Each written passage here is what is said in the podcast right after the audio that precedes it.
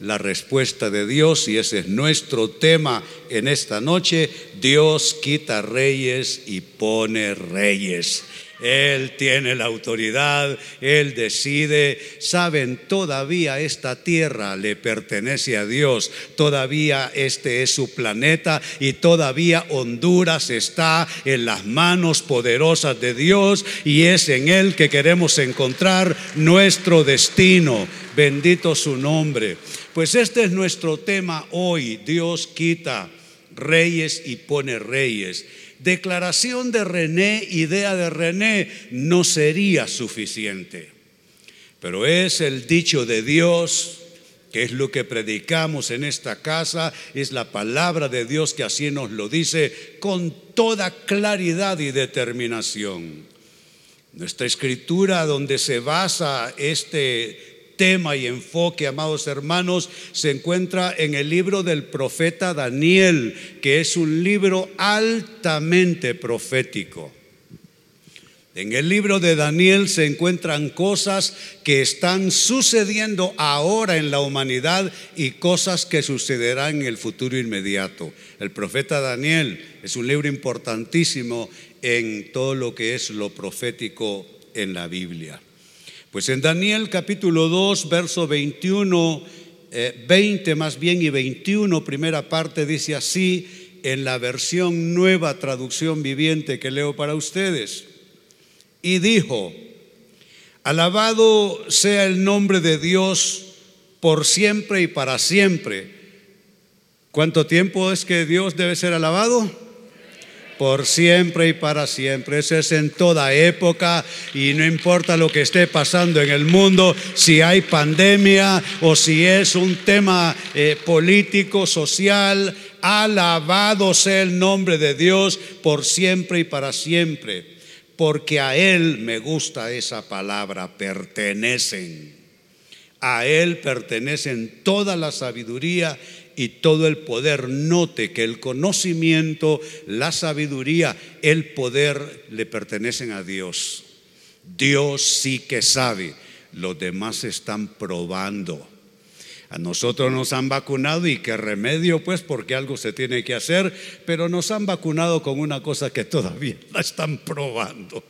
Pero bueno, eh, ahí está, hay que hacerlo, ni modo, hay que prestar el brazo para que te vacunen. Pero sabe, Dios no está probando nada. A Él le pertenecen toda la sabiduría y todo el poder. A Él le pertenece toda la y todo el poder. Y escuchen esto. Esto puede ser alentador me refiero a lo que voy a leer a continuación, puede ser alentador, puede ser un soplo de brisa esperanzadora o puede ser una bofetada en el rostro, dependiendo quién recibe esta palabra. Dice el verso 21, Él controla el curso de los sucesos del mundo. ¿Qué tal si leen esa parte del texto conmigo? Él controla el curso de los sucesos del mundo. Ahora léanlo ustedes para mí. Él, él controla el curso de los sucesos del mundo. Y mire cómo lo demuestra. Esto es un es sólido como una pared. Él quita reyes y pone otros reyes. Nosotros los humanos no sé cómo no nos hemos dado cuenta de nuestro error. Pensamos que el futuro lo decidimos nosotros todo el tiempo. ¿Y sabe que he enseñado yo en 50 años casi de militancia en el Evangelio? He enseñado que las pocas cosas que nosotros decidimos son si tomo café en la mañana o no tomo café, si lo endulzo con dos cucharitas de azúcar o solo con una, qué zapatos me voy a poner esta mañana, si me voy a poner corbata o no. Esas son las cosas que nosotros realmente controlamos. Porque el resto de la vida y las cosas que son realmente importantes y significativas, esas no las controlamos nosotros. Mire solo esta pandemia cómo viene a demostrarlo. La pandemia viene a mostrarnos que nosotros somos frágiles criaturas en todas las naciones, desde las naciones más desarrolladas tecnológicamente hasta las eh, naciones que han vivido de esas culturas extraordinarias que atrae turistas de todos lados del mundo, hasta países pequeños como el nuestro, todo el mundo de rodillas a causa de la pandemia. Todo mundo asustado y los poderes de este mundo avergonzados. ¿Y sabe qué es lo que eso demuestra? Que nosotros no tenemos nuestro destino y nuestro futuro en nuestro poder. No es verdad. No es verdad. Todavía dependemos de Dios porque Él sí controla el curso de los sucesos del mundo y Él tiene el poder para quitar a quien Él quiera quitar y a poner a quien Él quiera poner. Dios no le pide permiso a nadie porque se trata de su mundo.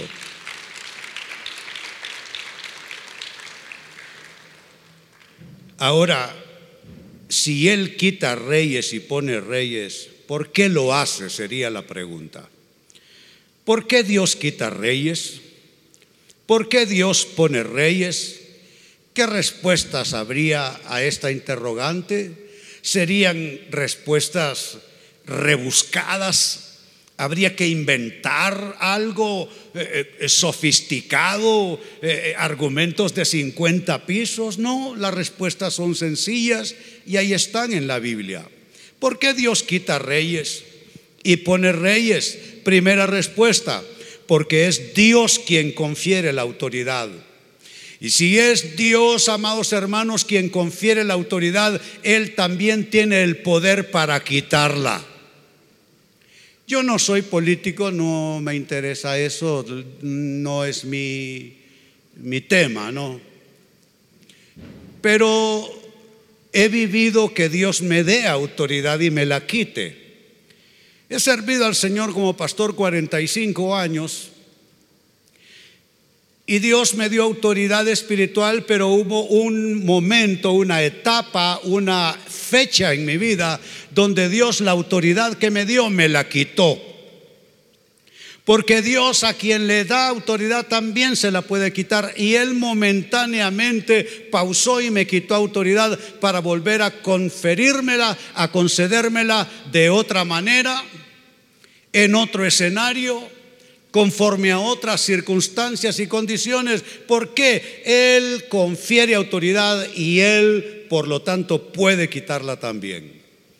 Y sabe, un claro ejemplo en la Biblia de lo que les estoy diciendo es ese momento, ese episodio, cuando Jesús es llevado a la presencia de quien tiene la autoridad, el gobernador romano de eh, allá en Judea. En el momento en que Jesús le es arrestado y lo van a, a crucificar más tarde. Y frente a ese gobernador romano, que era la, la, potencia que tenía invadidos esos mundos, incluyendo la Tierra Santa, noten este, esta corta conversación entre Poncio Pilato y Jesús. Se encuentra en el Evangelio de Juan capítulo 19, verso 10 y verso 11. Dice así, ¿te niegas a hablarme? le dijo Pilato, porque así es, a veces los que están en autoridad son altivos y te hablan como que si como que si tú eres una cosa, es más, a veces como que si tú le perteneces, como que si puede hacer contigo lo que quiera. Así le habló en tono altivo, soberbio, el gobernador romano a Jesucristo. ¿Te niegas a hablarme? le dijo. ¿No te das cuenta de que, y yo destaco esa frase de dos palabras para ustedes, tengo poder? Mire el argumento de este hombre. Es un político, es parte del sistema del imperio romano sobre aquellas tierras, Roma conquistó lo que era el mundo en aquel entonces. Nada como el imperio romano. ¿No te das cuenta que tengo poder para ponerte en libertad, libertad. Tengo poder para mandar que te crucifiquen. Ese es el problema de los que reciben autoridad.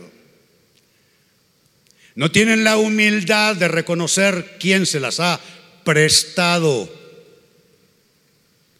La autoridad para gobernar es una autoridad prestada.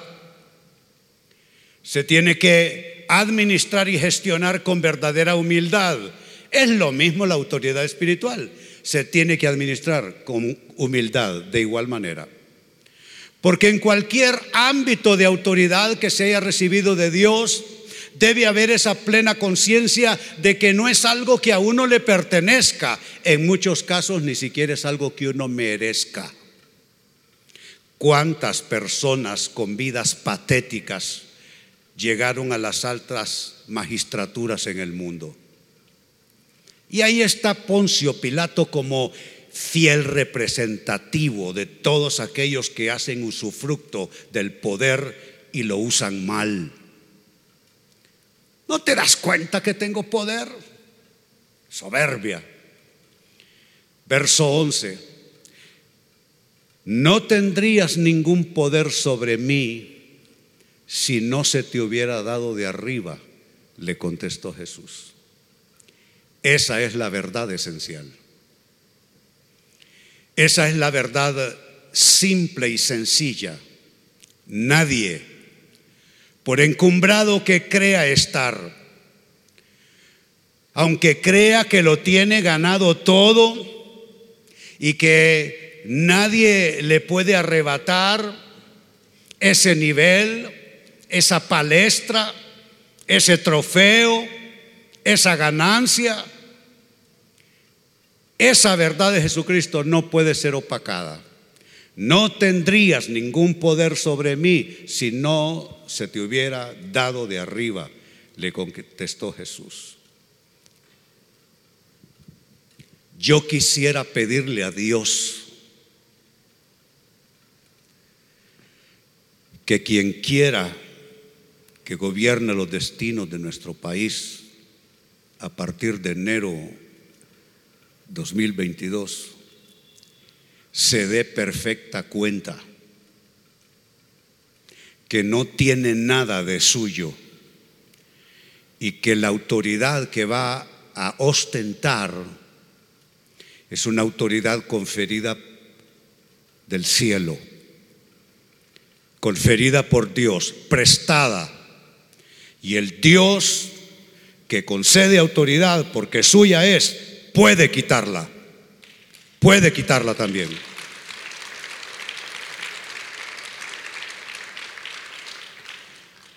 En mis oraciones le digo, Dios, dale tu temor a esta gente que pretende tener la autoridad y gobernar nuestras vidas. Entonces ahí está, primera respuesta. Dios quita reyes y pone reyes porque suyo es conferir la autoridad y por tanto Él puede quitarla. Yo no tengo ningún problema para orar cuando veo que no lo hacen bien, le pido al Señor, trata con sus vidas. Trata con sus vidas. Segunda respuesta, ¿por qué Dios quita reyes y pone reyes? Porque es Dios quien determina qué propósito se cumple y qué propósito no se cumple. Es Dios quien lo decide. Ese es otro craso error de nosotros los humanos. Creer que podemos salirnos con la nuestra y lograr cumplir nuestros propósitos solo porque así lo decidimos, solo porque así lo pensamos, solo porque así lo diseñamos. ¿Sabe qué? Sobre los diseños humanos están los diseños divinos, sobre los conceptos humanos están los conceptos divinos. Dios está por encima. Y es Dios quien determina qué propósitos se cumplirán y qué propósitos no se cumplirán. Es más, Dios ni siquiera a nosotros está para darnos gusto. Óigalo bien. Dios ni siquiera a nosotros, creyentes, está para darnos gustos. Él tiene sus propios propósitos. En el primer libro de Crónicas, capítulo 28, hay un interesante eh, cuadro que encaja perfectamente en este orden de ideas. Es primer libro de Crónicas, capítulo 28, versos 2 y 3. Escuchen esto. Puesto de pie, el rey David, noten, alguien que tiene poder, tiene autoridad. El rey David dijo, hermanos de mi pueblo, escúchenme. Y destaco la frase para ustedes. Yo tenía el propósito. Yo tenía el propósito. ¿Cuántas cosas se hacen así en este mundo? En base del propósito humano, en base del propósito del grupo, en base del propósito del círculo, en base del propósito del partido político, en base del propósito de los que tienen esa posibilidad y, esa, y ese posicionamiento. Yo tenía el propósito, dice David. ¿Propósito de qué? De construir un templo. Parece un buen, un buen propósito, parece un buen proyecto. Yo tenía el propósito de construir un templo para que en él reposara el arca del pacto del Señor nuestro Dios y sirviera como estrado de sus pies. Escuchen otra frase que destaco, ya tenía todo listo. ¿Qué le importa a Dios que ya lo tenga todo listo? Tú puedes tener todo lo que quieras listo. Tú puedes tener todos los propósitos que quieran y los que están allá cerrando campañas. Es igual. Yo tenía el propósito, dice David. Yo tenía todo listo para construirlo. Verso 3. Cuando Dios me dijo, es el Dios que se mete en medio. Es el Dios que se pone en medio.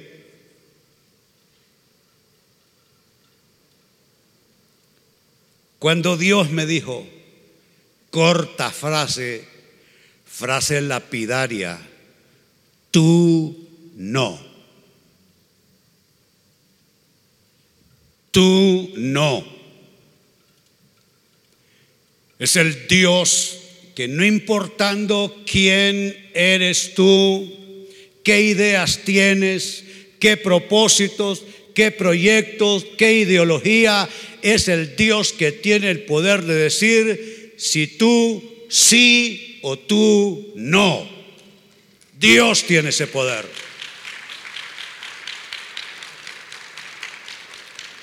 Dios me dijo, tú no me construirás ningún templo.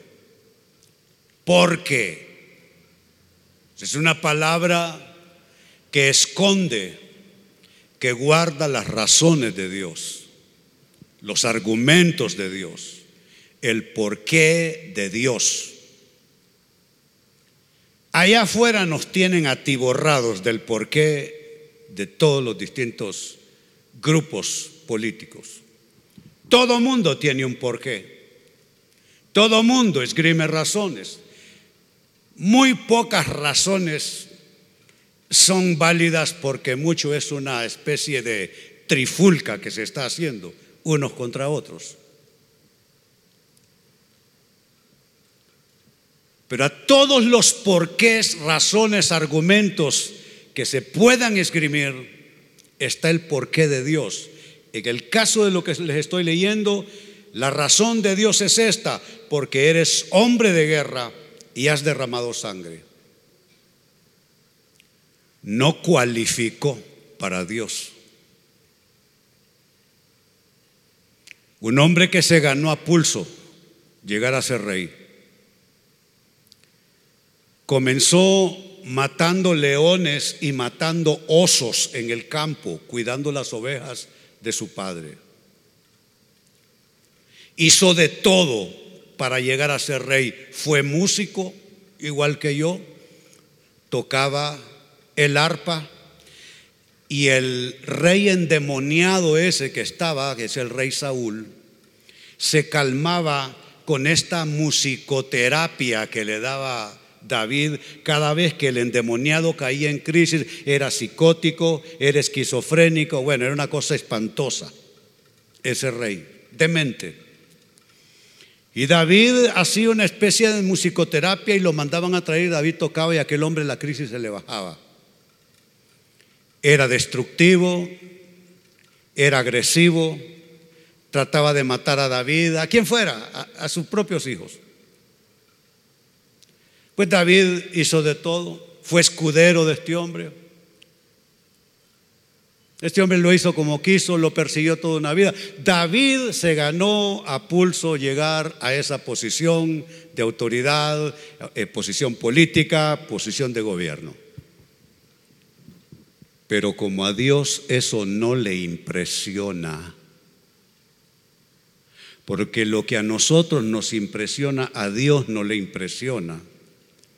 Porque Dios no ve lo que está de frente en la campaña, sino Dios ve lo que está aquí adentro, en el corazón. ¿Cuántos se gozan por eso?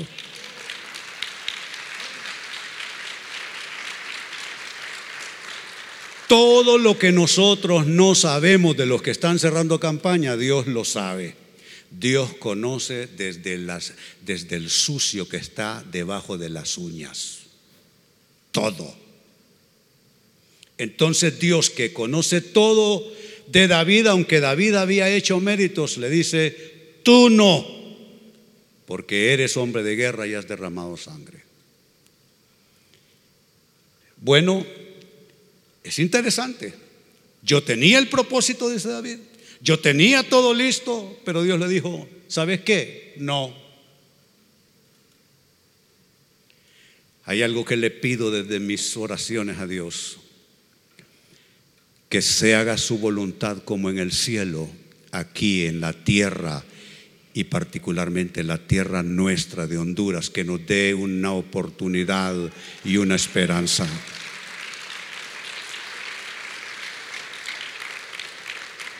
Pues pasa la vida, pasa el tiempo y ahora un pequeño relato sobre esta misma carrera de David, solo que ahora pasamos al libro de los Hechos, capítulo 13, verso 36. Dice así, ciertamente David, después de servir a su propia generación, pero escuchen esto, conforme al propósito de Dios, Comenzó diciendo, yo tenía un propósito, yo tenía un proyecto, yo tenía una idea. Y Dios le dijo, no.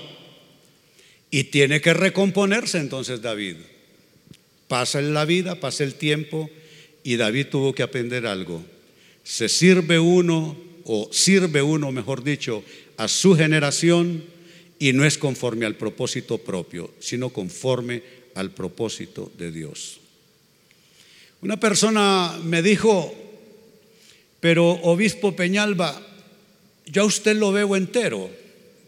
¿A qué se refiere, Leo? A que usted ya entregó la autoridad de la red mundial CCI, estoy hablando de más de 800 iglesias en América, Europa, Asia y África. Todos los pastores India, Pakistán, Kenia, Ghana, todos esos me conocen.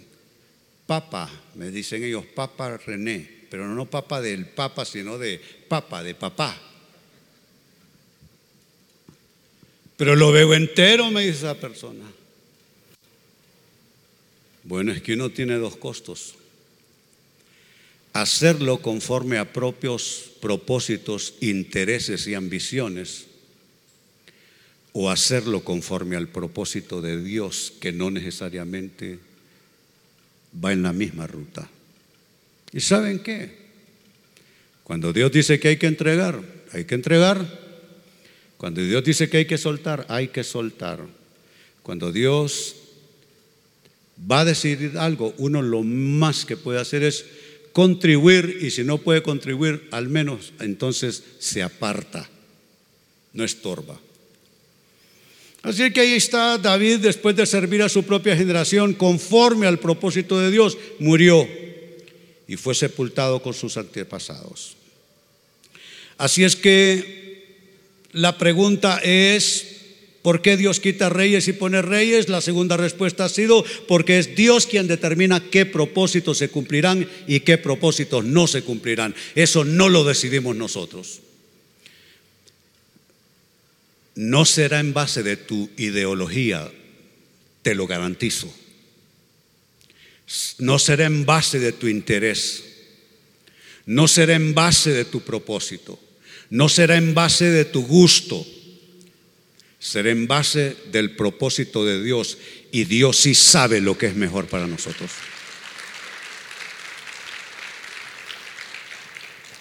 Y como tercera y final respuesta, ¿por qué Dios quita reyes y pone reyes? Porque los pensamientos y propósitos suyos son distintos a los nuestros. Son distintos. Tú puedes querer algo y Dios no lo quiere. A ti te puede gustar algo y a Dios gustarle otra cosa. Mire cómo lo dice el profeta Isaías y será nuestra última escritura en esta noche. Isaías 55, versos 8 y verso 9. Mis pensamientos no se parecen en nada a sus pensamientos, dice el Señor. Y mis caminos están muy por encima de lo que pudieran imaginarse. Pues así como los cielos están más altos que la tierra, así mis caminos están más altos que sus caminos y mis pensamientos más altos que sus pensamientos. Hay cosas que pasan en la vida que uno no las entiende y quizá nunca lo entenderá. Si lo vemos en términos de vida personal, cuando veo mi vida en retrospectiva, hay cosas que nunca entendí por, por qué me sucedieron a mí, a mí lo particular. Tragedias que viví, enfermedades penosas que pasé, pérdidas horribles que tuve que pasar. Y cuando todo eso está pasando y aún visto en retrospectiva, uno no sabe realmente la explicación. No lo sé realmente. Pero mi confianza es que lo que yo no sé y lo que yo no puedo explicar, Dios sí lo sabe y para Dios sí hay una clara explicación.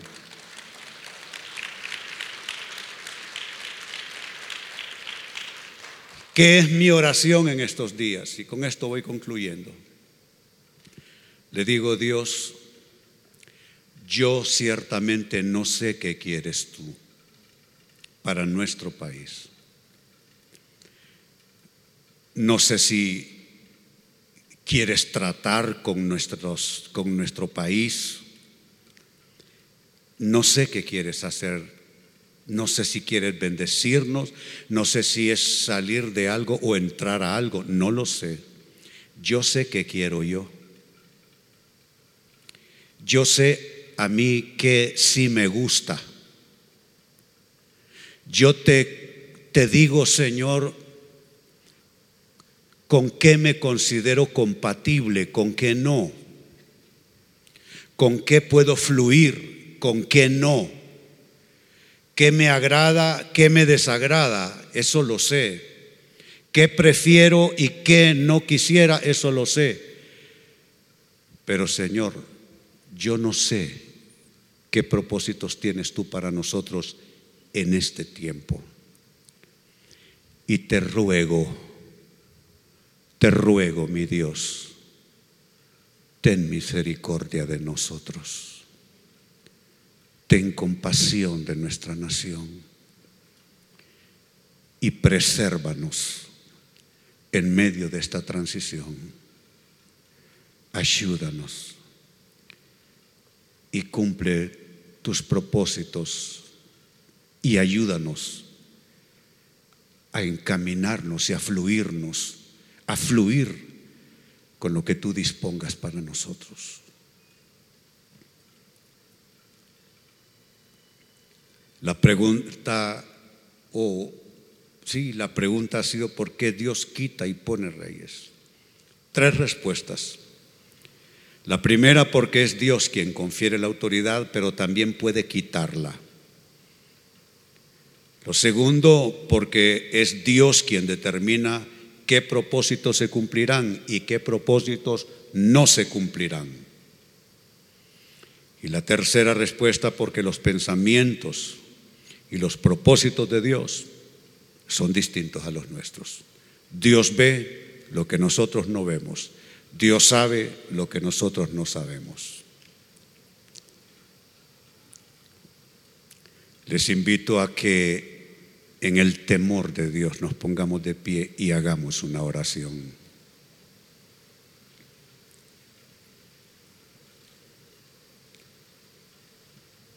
¿A quién iré, Señor, sino a ti? ¿A quién iré, Señor, sino a ti? Si solo tú tienes palabras de vida, si solo tú tienes palabras de amor, si solo tú me has dado vida eterna, me has dado tu perdón. Decimos.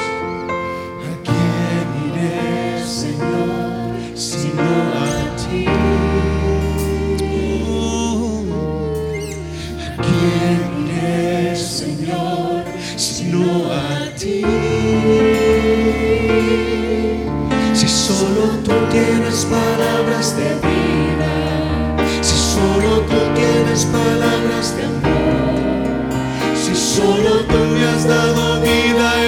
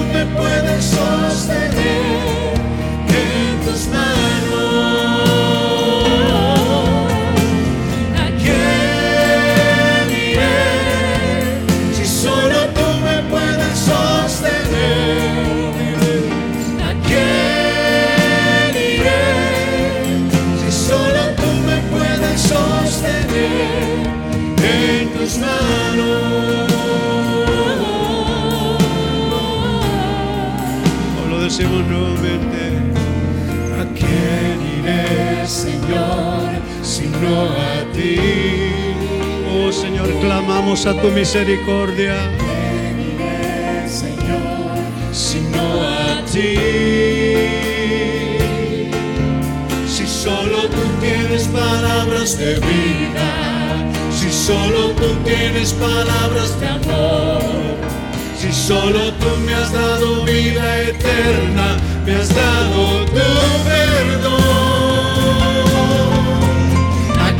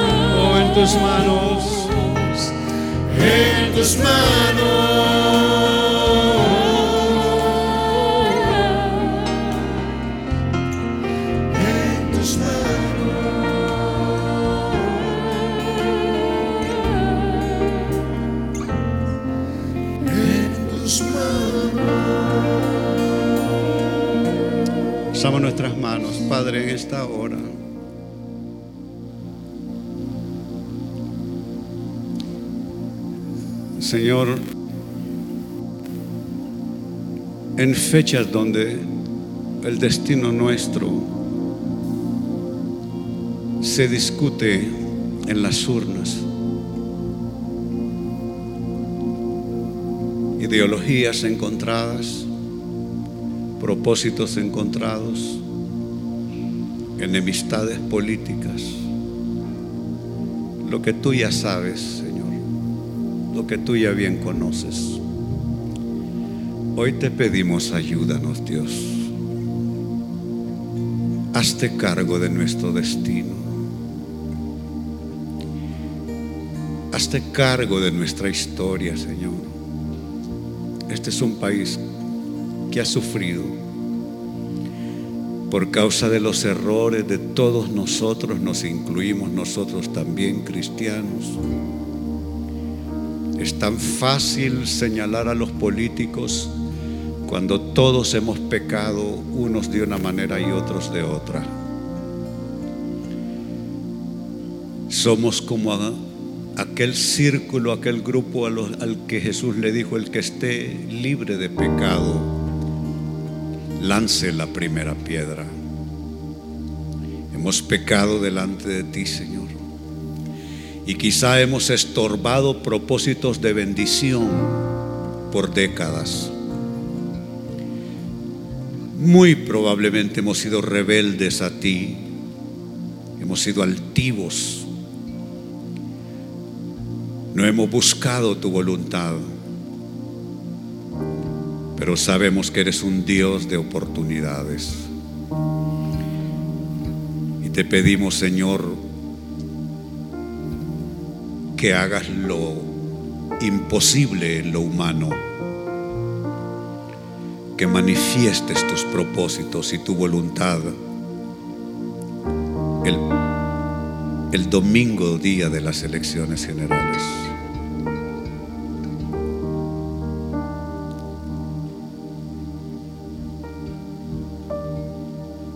Guíanos a tu voluntad perfecta. Dirígenos hacia el cumplimiento de tus propósitos. Sabemos que amas esta nación. Ayúdanos. Te lo rogamos encarecidamente en esta noche. Y así como hemos cantado, tomando prestadas las palabras de Pedro, Señor, ¿a quién iremos? Solo tú tienes palabras de vida eterna. Eres tú y debes ser tú nuestra ideología. Debe ser tu palabra por sobre cualquier propuesta. Ayúdanos, bendícenos, dirígenos, aunque seamos pueblo difícil de guiar, pero dirígenos, te lo pido, Señor,